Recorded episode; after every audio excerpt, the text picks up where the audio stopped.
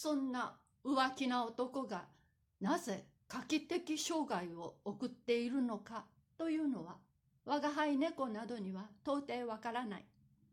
ある人は失恋のためだとも言うし、ある人は癒弱のせいだとも言うし、またある人は金がなくって臆病なたちだからだとも言う。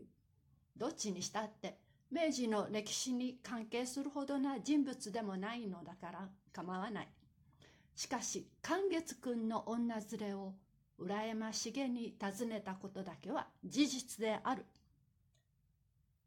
寛月くんは面白そうに口取りのかまぼこを箸で挟んで半分前歯で食い切った。我が輩はまた賭けはせぬかと心配したが、今度は大丈夫であった。何？二人とも去るところの令状ですよ。ご存知の方じゃありません。と、よそよそしい返事をする。なる。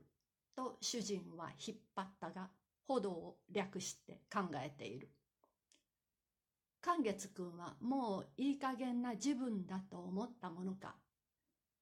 どうも良い天気ですな。お暇ならご一緒に散歩でもしましょうか。旅順が落ちたので、市中は大変な景気ですよ。と促してみる。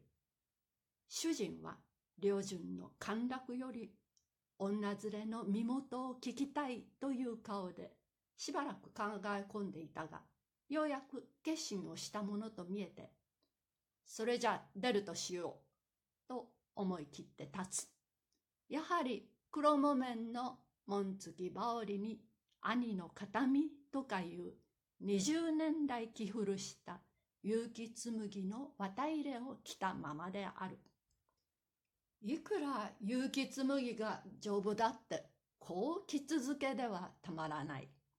ところどころが薄くなって火に透かしてみると裏から次を当てた針の目が見える。